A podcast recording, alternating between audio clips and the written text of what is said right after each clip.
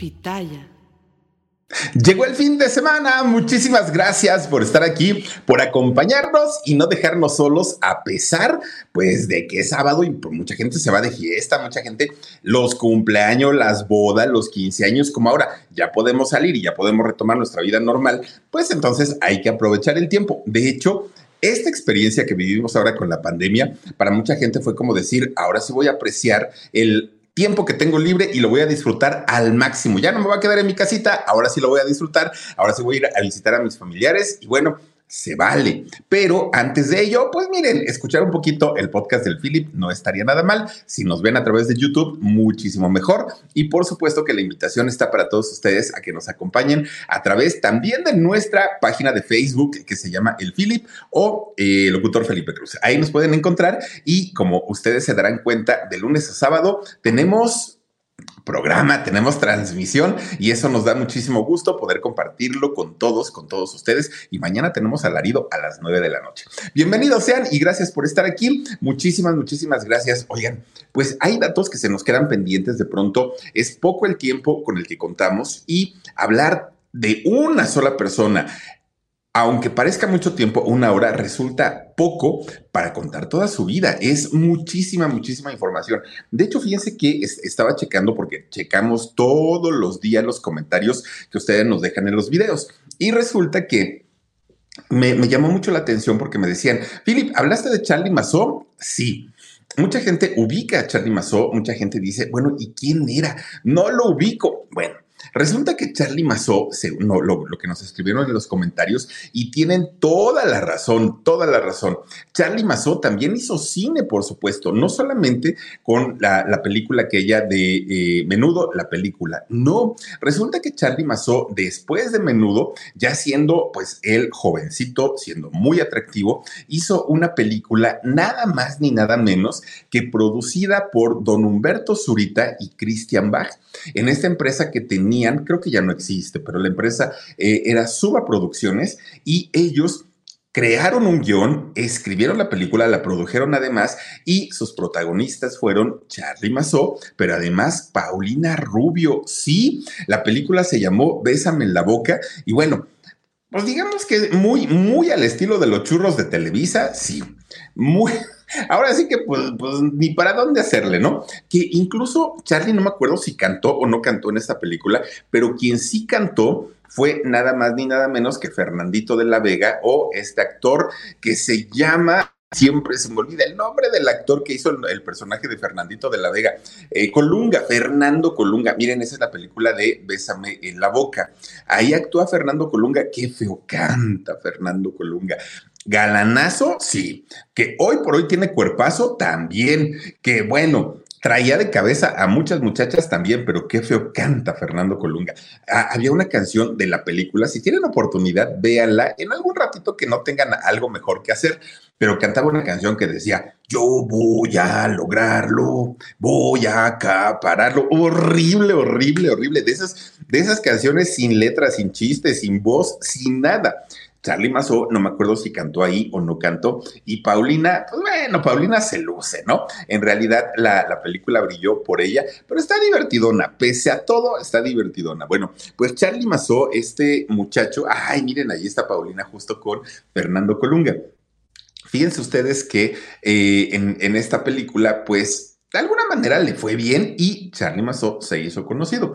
Pero Charlie en realidad inició su carrera en el grupo Menudo, en el grupo puertorriqueño creado por Edgardo Díaz, que bueno, Edgardo Díaz que lo han traído asoleado con el tema de las demandas, con el tema pues tan fuerte, ¿no? Que, ha vivido eh, por parte de algunos de los personajes que eh, estuvieron dentro de, menudo, como lo fueron Roy Rosselló y también eh, Angelo, Angelo, ¿qué es el nombre del apellido de él? Angelo Gómez, Angelo, ay, no me acuerdo el apellido de Angelo, pero resulta que ellos dos, esto, Angelo García, muchas gracias Dani, resulta que estos dos personajes han hablado historias de terror que vivieron en el grupo Menudo. Cosa muy extraña porque Charlie Mazó cuenta una historia totalmente diferente de, su estancia o de su paso por el grupo. él comenta que fue lo mejor que le pudo haber pasado en la vida. Ya no digan ustedes, pues, eh, en, en, su paso por el grupo. En realidad, él dice que en toda la vida, pues fue lo mejor que le pudo haber pasado. Pero fíjense ustedes que Charlie Mazó, durante el grupo, sí le fue bien, sí ganó su dinerito, sí se hizo de un nombre y se hizo de una fama. Ahora, no logró hacer una carrera importante porque dice que no se dio ante los caprichos y acosos tanto de hombres y mujeres importantes de la industria. Lo que no nos dijo Charlie o no nos ha dicho hasta el día de hoy es los nombres de estos personajes que intentaron tener algo con él a cambio de lanzarlo a la fama, a cambio de hacer algo importante con su carrera. Eso si no nos los comentó. Ahora, dentro de todo, también hay que mencionar que Charlie Mazó, si bien en el grupo no tuvo conflictos, en su vida personal no le ha ido precisamente muy bien. Y es que resulta que recuerden ustedes que Charlie Mazó, eh, además de tener un romance fugaz con Angeliquita Vale, que se refugió en sus brazos, dijo Angeliquita, pues a falta de pan, tortillas, ¿no? ¿Por qué? Porque para aquel momento, recordemos que Angélica Vale estaba muy enamorada de Ricky Martin, y como Ricky Martin, pues no la peló, no le hizo caso, dijo, pues otro puertorriqueño, ¿cuál es el problema? Y entonces eh, él eh, pues muy amablemente estuvo con Angeliquita Vale, pero con quien sí se casó, incluso tuvo hijos, fue con Janilet. Esta mujer, también puertorriqueña, presentadora de televisión, tuvieron a sus dos hijitos. Fíjense que eh, los dos niños, bueno, que hoy ya son jovencitos, nacieron con problemas de, de salud. ¿No? Y entonces Charlie, pues fue el tiempo en el que hizo el famoso reencuentro con varios de sus compañeros, cantaban claridad, les fue muy bien, pero eso hizo que Janilet pues pasara a segundo pues digamos que no, no a segundo término, pero no le daba tiempo de verlos, a sus hijos, a su esposa, lo que sucede con cualquier artista. Y entonces comenzó a desgastarse el matrimonio, terminan en divorcio, pero Janilet no quedó muy contenta, no quedó muy a gusto. Incluso ella peleaba la manutención de los hijos, aun cuando Charlie dice que siempre había cumplido con sus obligaciones como papá. Este pleito se extendió durante 15 años. Imagínense el costo de ese juicio. 15 años pagando abogados, 15 años yendo a la corte. Debió haber sido un dolor de cabeza terrible, terrible para él. Y una vez que logra terminar con, con este problema después de 15 años, pues él dijo, bendito sea Dios, ahora sí ya puedo ver a mis hijos. El problema fue que cuando vio a sus hijos, sus hijos pues ya no estaban acostumbrados a él, ya ni siquiera lo veían como papá, los niños ya no eran niños, ya eran jovencitos. Y lo peor del asunto, que ahí no terminó el calvario para Charlie Mazó, porque pues dado de la mm, pues de la negociación que había hecho con sus compañeros para hacer el reencuentro, pues acordaron que Johnny Lozada, aquel personaje también integrante del grupo Menudo, fuera quien se encargara de la promoción, de los contratos, como que lo pusieron al frente, ¿no? De, todo este proyecto. Después de un tiempo, Johnny los, eh, perdón, eh, Charlie Mazó se da cuenta que Johnny no les había sido, desde el punto de vista de, Charlie Mazó, no les había sido del todo honesto y sobre todo con las cuentas, que algo no cuadraba y que de pronto ellos se enteraban que él cobraba más de lo que mm, en realidad él reportaba. Y entonces, pues esto hizo que estos muchachos comenzaran a tener problemas y no solamente de índole personal, se fueron hasta los tribunales. De hecho, este problema que hoy todavía arrastran estos dos personajes no se vislumbra para cuándo pueda tener fin, no se vislumbra para cuándo puedan darse la mano y decir tan amigos como siempre. ¿Y por qué? Pues por el cochino dinero, fíjense nada más. Ah, y por si fuera poco, resulta que Charlie Mazó dice, Ahora entiendo por qué Janilet siempre me decía, no, no estás reportando el dinero que estás ganando, estás ganando más, pero no, no se lo estás diciendo al juez. Y llegaba Janilet con cantidades exactas de lo que Charlie había ganado en la gira de, del reencuentro. Y decía Charlie, y el único que tenía toda esa información pues era nada más ni nada menos que Johnny Lozada. Entonces, ya está muy complicado que puedan recuperar la amistad que llegaron a tener en algún momento. Muy, muy, muy complicado, pero pues bueno, ah, digamos que casos peores se han visto y se han reconciliado. Ojalá sea el caso Porque miren, pues finalmente creo yo que quienes crecimos con menudo no nos gusta como ver a estos personajes discutiendo, peleando, que por cierto, en el caso de Janilet, la, ex esposa de, Charlie Mason, vive con un problema, ya está atendida con un problema de bipolaridad, fíjense nada más. Esa era la razón por la que ella era tan difícil en su carácter y difícil en su trato con este muchacho llamado Charlie Mazo. Pero bueno, hoy ya vive casado, ya tiene, eh, de hecho, un hijo que no es hijo biológico de él, pero que él sí lo reconoce como tal y está casado con eh, otra puertorriqueña también de nombre Emma y ahora pues ya, ¿no? Su vida es totalmente distinta, ya está muy contento, muy feliz, ya no tiene problemas al respecto y pues afortunadamente ahora hasta se ve diferente ¿eh? a cuando tenía todos los problemas, ya es otro, otro Charlie Mazo. Pero bueno, también les platiqué la historia eh, durante esta semana de una mujer que Dicen por ahí que cuando algo no te toca, aunque te pongas, y cuando te toca, pues aunque te quites, ¿no? Y resulta que una, una mujer muy bella, muy, muy bella, con unos ojos expresivos y una sonrisa de Ángel, de verdad que sí. Ella, eh, pues fue parte de la época de oro del cine mexicano y me refiero a Amanda del Llano.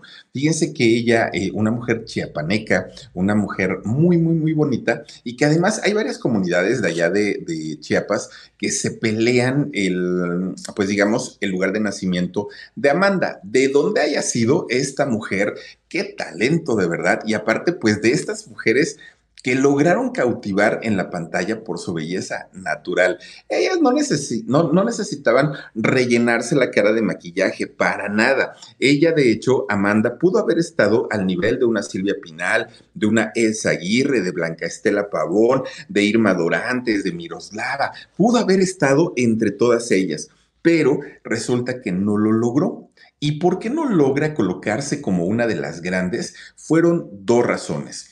La primera fue un, e, es que ni siquiera fue un error, fue una decisión que ella tomó. Fíjense que, eh, pues ya prácticamente al finalizar la época, la época de oro del cine mexicano, hubo una actriz mexicana que dijo, a mí me vale gorro, yo quiero mostrarme tal cual soy.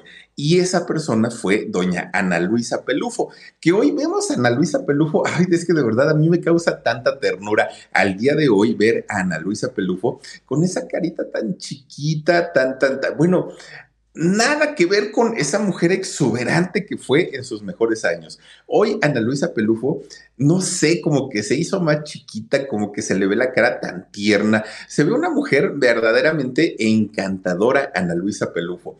Pero miren, nada más, o sea, de, verdad que yo veo esa foto y digo, ay, doña Ana Luisa, me dan ganas de abrazarla, de darle sus besotes en, la mejilla. Es, es, es un encanto de mujer.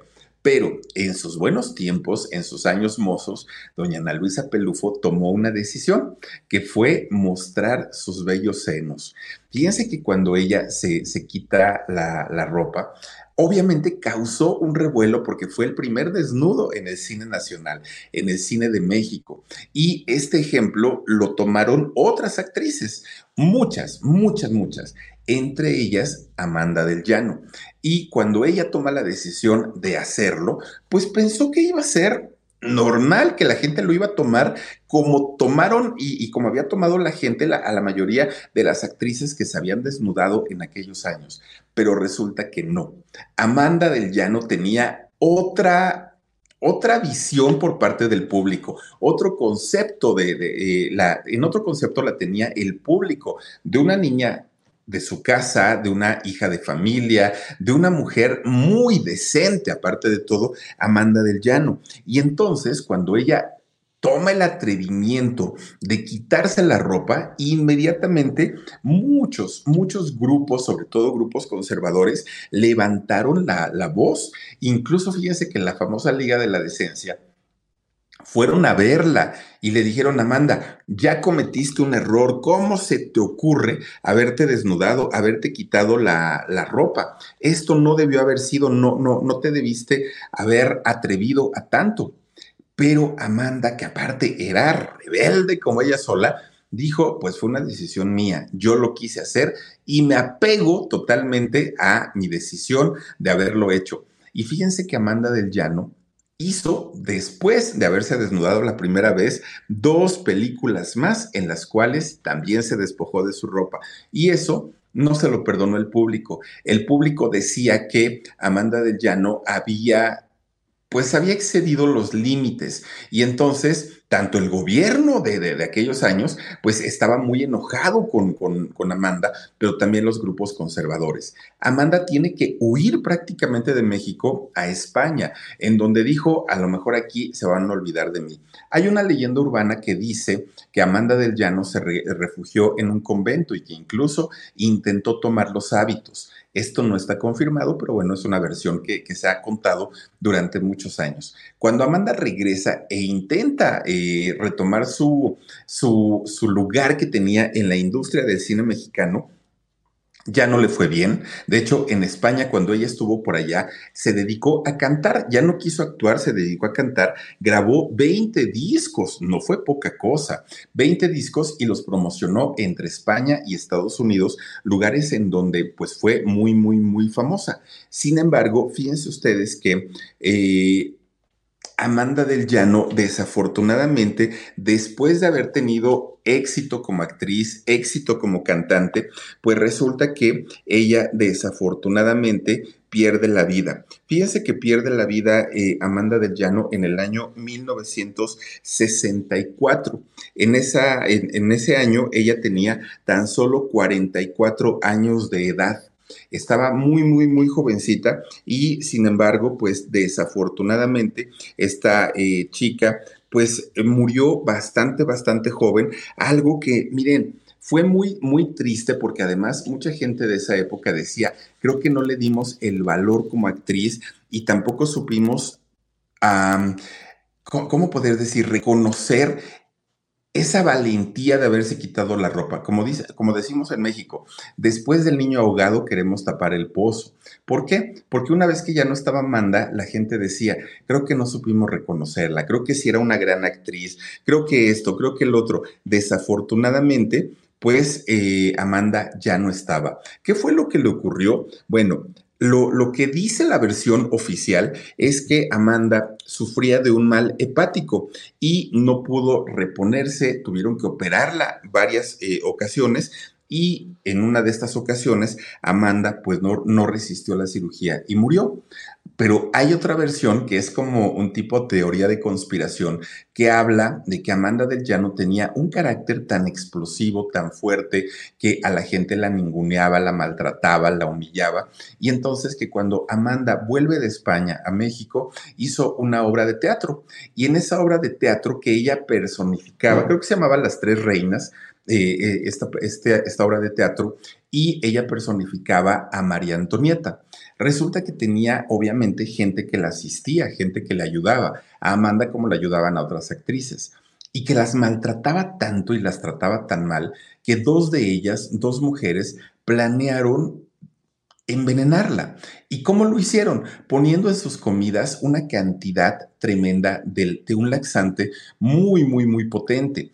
Y al pasar el tiempo, este laxante fue el que le produjo este problema eh, hepático y al final, pues ella perdió la vida, ¿no? Eh, Amanda, pero fíjense nada más, una, una mujer que verdaderamente, pues pudo haber logrado muchas, muchas, muchos éxitos en el cine nacional y sin embargo, pues esta decisión de haberse quitado la ropa y posteriormente, eh, pues su enfermedad hepática hicieron, pues que ya no lo lograra, que ya no lo consiguiera y hasta ahí, pues con, conocimos la historia de Amanda del Llano. Pero hablando de mujeres bellas, hablando de mujeres hermosas y exuberantes, bueno, ni siquiera era exuberante, porque estas mujeres son más bien como discretas, pero en el fondo, qué cuerpazos se cargaban. ¿Se acuerdan que hablamos de la historia de Leti Perdigón? Esta mujer guapísima, guapísima. Cuando hizo eh, pues telenovelas recientes, Leti Perdigón era como pues ya una señora, ya, ya, porque de hecho Leti Fíjense que aceptó muy bien, muy, muy, muy, muy bien el paso de los años. Y ella no fue de las mujeres que se quisieran resistir a verse jovencitas toda la eternidad. No, Leti aceptó el paso de los años y por eso es que las nuevas generaciones ubican a una Leti Perdigón como una mujer una señora, tal cual. Pero para quienes la conocimos en sus mejores años, cuando era, era una mujer bella, bueno, era una lolita del, del cine y de la televisión, una mujer verdaderamente hermosa. Fíjense que ella hizo eh, una película bastante, bastante subidita de tono bastante fuerte, sobre todo para, para la época. ¿Por qué? Porque resulta que en esta película se tocaban temas como el aborto y como la misma sexualidad. Y resulta que se llamaba eh, La otra virginidad. Y entonces en esta película, cuando la iban a promocionar, Leti Perdigón se puso una playerita blanca con las letras con el nombre de la película. Y resulta que ella se quería tomar una foto normal para que la subieran a los periódicos y la gente viera la película. Bueno, cuando esta fotografía comienza a ser vista por, por, sobre todo por los caballeros, dijeron, qué barbaridad, qué mujer. No nos habíamos dado cuenta que es una chulada, que es una belleza. La otra es doña, este, ay, ¿cómo se llama? Eh, Meche Carreño. Pero bueno, decían, no, no, no, o sea, sí estaba Leti de un lado y estaba Meche del otro. Bueno, pero si hace esa foto, Dani, la, la de este. Eh, sí, la, la de la playera. Bueno, esa foto no existía en esos años el término viral, se hizo viral, que si no hubiera llegado a no sé cuántos millones de likes, porque se le veía, se le transparentaba un cuerpo delineado, un cuerpo perfecto a Leti Perdigón, y eso le valió poder seguir trabajando y poder seguir haciendo papeles, aunque a diferencia de otras actrices, Leti Perdigón era una mujer muy natural. Si ustedes la ven, un peinado sencillo, un maquillaje sencillo, sin mayor problema, ¿eh? digo, era bella por naturaleza. Y miren nada más, cómo se le delineaban sus senos, ¿no? En esta, en, esta fotografía, algo que fue muy aplaudido por los caballeros de la época. Bueno, pues resulta que Leti tampoco eh, pasó por alto la idea de de repente un día desnudarse o quitarse la ropa. Sí lo hizo y lo hizo hasta el año 1992. Fíjense que ella hizo una película que se llama Anoche soñé contigo y en esta película, bueno, Leti muestra sus encantos para la para el deleite, ¿no? De la mayoría de, de sus caballeros. Bueno, pues mucho nos enfocamos sobre la carrera de, Leti, sobre su sensualidad, sobre todo lo que eh, hizo, pues prácticamente durante los años 70, que fue la época de, de mayor gloria. Pero miren, en la vida personal de Leti, pues resulta que nos estuvieron escribiendo también en los comentarios y nos dijeron, oigan, pero no hablaron de, cuando estuvo casada o de cuando tuvo pareja. Bueno, en realidad, fíjense que nos faltó tiempo para poder hablar de todo lo del Leti Perdigón porque es muy amplio. De hecho, hubo gente que nos estuvieron escribiendo y nos dijeron, Philip, ¿por qué no hablaste de aquel romance que tuvo con este otro actor de nombre Octavio Irán Galindo Sánchez? Y tienen toda la razón. Leti Perdigón estuvo en una relación con, con él, que por cierto, este señor originario de Sonora, muy, muy, muy, muy talentoso. Fíjense que, de, de hecho, Octavio tenía una facilidad y una pasión para recitar, declamar y escribir poesía. Era bastante, bastante dado a hacer teatro y bueno, sí, sí fue muy reconocido también en, su, en sus mejores tiempos, ¿no? En sus mejores años. Bueno, pues resulta que Fíjense que eh, en, el caso de Leti, lo, digamos que el misterio, ¿no? El misterio más grande es saber el nombre del padre de su hija. ¿Por qué? Porque resulta que Leti, como les platicaba yo el, el día que hablamos de ella, tiene una hija que desafortunadamente cayó en una terrible, terrible enfermedad que es la bulimia y que la hizo prácticamente quedar en los huesitos y además de todo su vida estuvo en peligro. Leti, como buena madre, luchó hasta el cansancio para eh, poder ayudarla y poder sacar a su hija de este problema tan fuerte, tan, tan, tan terrible y finalmente lo logró. Pero el nombre de su padre, del padre de esta muchacha, si ustedes lo saben, si ustedes lo conocen, díganmelo porque yo no lo hallé, yo no lo encontré. Fíjense que Leti ha hablado en alguna ocasión de él, pero se refiere como al padre de mi hija, se refiere como a un hombre 20 años menor que yo, me la pasé muy bien, este, un hombre guapísimo, logré mejorar la familia. Bueno, ese tipo de comentarios los hace Leti, pero nunca nos habla de eh, quién es, ¿no? ¿Dónde lo conoció? ¿Cuánto tiempo duraron? De ese, de ese tipo de cosas no habla, no habla este Leti. Bueno. Pues resulta que también les, había contado de sus madrinas, ¿no? Su madrina de bautizo, doña Silvia Pinal, su madrina de confirmación, doña Ana Luisa Pelufo. Nada más ustedes chéquense pues quién era, eh, o quién sigue siendo más bien Leticia Perdigón, que por cierto, eh, Leticia Perdigón, algo les iba a decir y se me fue, se me fue el avión, Dios bueno, pues miren, independientemente de eso, porque se me fue ahorita la, idea, la tenía aquí y, se me fue. Miren, resulta que, que Leti, una mujer que ya les digo, muy reservada, mucho, mucho, muy reservada, pero una mujer que a final de cuentas logró hacer lo que quiso sin mayores problemas, sin tapujos, el día que se quiso quitar la ropa lo hizo. Ella, a diferencia de, de, lo que le ocurrió a Amanda del Llano, Leti no fue criticada, todo lo contrario, todo el mundo dijo, ¡Ah, qué cuerpazo de esa mujer, ¿no? Una, una mujer bastante, bastante eh, guapa. Bueno, pues fíjense que eh, el caso de, de, Leti Perdigón, ah, es que les estaba contando de la, de la bulimia que padeció su hija. Fíjense que llegó, perdone, llegó a, a, pesar muy poquitos kilos, muy, muy, muy poquitos, y Leti dejó todo, todo, todo para apoyarla y hoy por hoy esta muchacha se convierte, Valeria se llama, hoy por hoy Valeria se convierte en una mujer empresaria, en una mujer emprendedora, alguien que aparte, imagínense, la vida le dio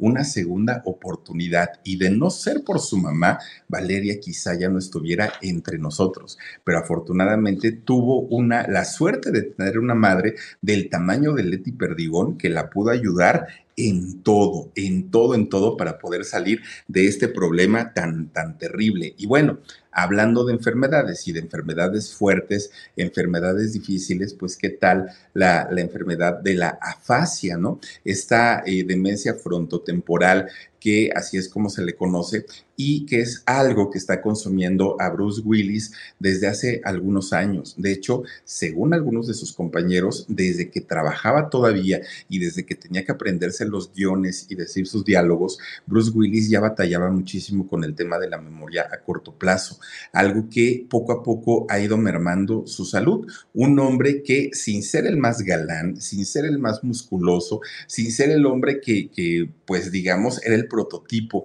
del galán hollywoodense, logró Bruce Willis eh, conquistar al público, logró además ser un superhéroe sin serlo, y miren que nos salvó de cantidad y cantidad de cosas. Bueno, en la película del Armagedón hasta nos salvó de, de un meteorito y todo el rollo, ¿no? Carismático, sí, un hombre encantador también. Y dicen por ahí que verbo mata carita. Y si el verbo hace reír a las chicas, ya estamos del otro lado, ya la hicimos. Y fue el caso justamente de Bruce Willis, un hombre que, bueno, imagínense nada más tener a su lado a una Demi Moore en sus mejores años. ¡Wow! debió haber sido increíble, increíble. De hecho, con Demi tuvo a sus tres hijas, ¿no? Eh, Bruce Willis. Pero fíjense ustedes que Bruce Willis, en realidad tiene cinco, cinco hijos, pero eh, Bruce Willis, cuando él se da cuenta que comienza a padecer esta terrible enfermedad de la afasia, inmediatamente sabe él que necesitaba dejar todas sus cosas en orden, que no podía dejar cosas a la deriva. Su fortuna está valuada en cerca de 250 millones de dólares. Y esos 250 millones de dólares, si él al día de hoy no, no, tuviera en orden sus papeles, imagínense los pleitazos que podría dejar a sus hijas, a su esposa, y es algo que no quiso hacer. De hecho, van tres veces que eh, renueva su testamento, lo vuelve a hacer. ¿Por qué? Porque pues obviamente el tiempo va pasando, las circunstancias van cambiando y ahora el último testamento que, ha dejado Bruce Willis para que llegado el momento de su partida, se vaya con la tranquilidad de saber que dejó lo, hizo lo correcto para sus hijas, resulta que a las hijas de Demi Moore les está dejando solo un millón de dólares a cada una. Bueno, esa cantidad yo creo que no la veremos muchos en nuestra vida. Es muchísimo dinero, pero comparado a los más de 250 millones que él posee, pues dice uno, es nada. Pero dice Bruce Willis, es que les dejo esa cantidad que aparentemente puede ser poquita, porque ellas además tienen también la parte de su mamá y que Demi Moore tiene una fortuna al día de hoy valuada en unos 200 millones de dólares. Entonces dice, pues seguramente su mamá también les va a dejar algo. Por eso es que solamente les estoy dejando eso. Y a las hijas, eh, a las dos hijas que, tuvo posteriormente, les está dejando el resto. ¿no? Además, hay otros, otros herederos, ¿no? Otras personas a quien también está considerando, pero hablando de las cantidades fuertes, son las hijas las que van a, salir mayormente beneficiadas por eh, el testamento de Bruce Willis, que además tiene propiedades y que muchas las ha estado vendiendo, aparte de todo, ¿no? Porque miren, esta enfermedad de la fascia es una enfermedad que le está limitando su capacidad de comunicarse. ¿Por qué? Porque es como un grupo de, de, problemas o de enfermedades que afectan principalmente al cerebro. Son eh, trastornos que se le van a ir agravando con el paso del tiempo y quiere que, llegado el momento en el que ya no recuerde ni quiénes son las personas que tiene a su lado. Y miren que a su lado tiene a su actual esposa, tiene a Demi Moore, tiene a sus cinco hijos. Entonces, eh, él ahorita quiere disfrutar, quiere olvidarse de, cosas económicas, de papeleo, de todo eso, y para ello, ah, se fue a vivir a su mansión de Los Ángeles, oigan, 10 millones de dólares es en lo que está evaluado el, lugar donde vive Bruce Willis, porque él quiere estar cómodo. Y entonces, por eso es que se está anticipando tanto a eh, que llegue este momento en el que ya no recuerde absolutamente nada y quiere dejar protegidas a sus hijas y en general a toda su familia. Películas como Duro de Matar, El Sexto Sentido, Los Indestructibles, bueno, cantidad de películas que hizo don Bruce Willis. Y digo hizo porque aunque él sigue con nosotros, afortunadamente, pues ya no, ya no puede trabajar. Él, de hecho, se retiró dejando todo pues a un lado porque justamente pues ya sus capacidades cognitivas, sus capacidades cerebrales cada vez se ven más afectadas y aparte ya tiene la edad suficiente como para descansar y olvidarse de, tantos problemas, ¿no? Pero bueno, pues miren, esto finalmente es lo que ha sucedido con eh, Bruce Willis. Y ya nada más para cerrar la semana, pues hablamos nada más ni nada menos que de una mujer peruana guapísima, muy, muy, muy guapa, pero además una mujer muy inteligente y retadora para la época en la que le tocó vivir. ¿Por qué? Porque doña Sabi Kamalich fue la primer, simplemente María, que por cierto aquí en México la hizo doña Victoria Rufo, la Queen, ¿no? Dicen la reina, y eh, estuvo por ahí también Jaime Garza, si no recuerdo, y hay otro actor que ahorita no me acuerdo, fueron tres, ¿no? Los protagonistas de, esta película, de esta comedia, que es una historia argentina que la compra después Perú, la hace doña Sabi Kamalich y de ahí pues ahora sí para, para el triunfo. Pero ¿qué tal cuando rechazó trabajar en Televisa?